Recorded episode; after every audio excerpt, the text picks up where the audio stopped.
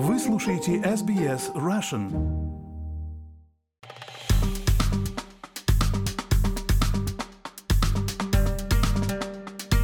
В Белом доме пояснили, что президент США подписал последний пакет военной помощи, для которого были предоставлены средства.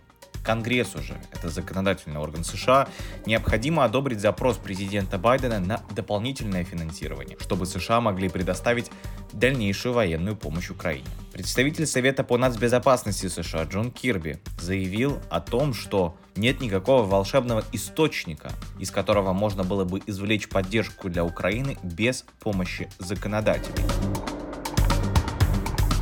There's always a, a lag of days, if not weeks, Всегда есть задержка в несколько дней, если не недель, каждый раз, когда мы подписываем один из этих пакетов. Так что предметы оборудования, которые были одобрены 27 числа, еще не все поступили в Украину. Это произойдет в ближайшие дни и недели. Но после этого, если не будет дополнительного финансирования, не будет другого волшебного источника, из которого можно было бы временно черпать поддержку для Украины.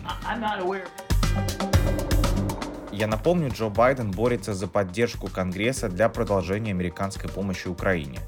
Несмотря на то, что он многократно обещал, что Соединенные Штаты будут поддерживать Киев столько, сколько потребуется, чтобы победить в войне, риторика в Белом доме поменялась, и там заявляют о том, что будут помогать столько, сколько смогут. Но пока нет признаков двухпартийного соглашения на капиталистском холме о поставках оружия по мере приближения третьего года войны.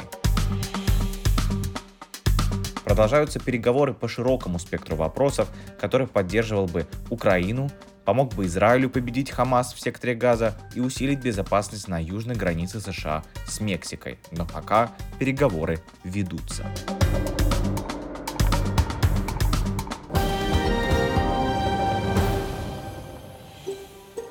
Хотите услышать больше таких историй?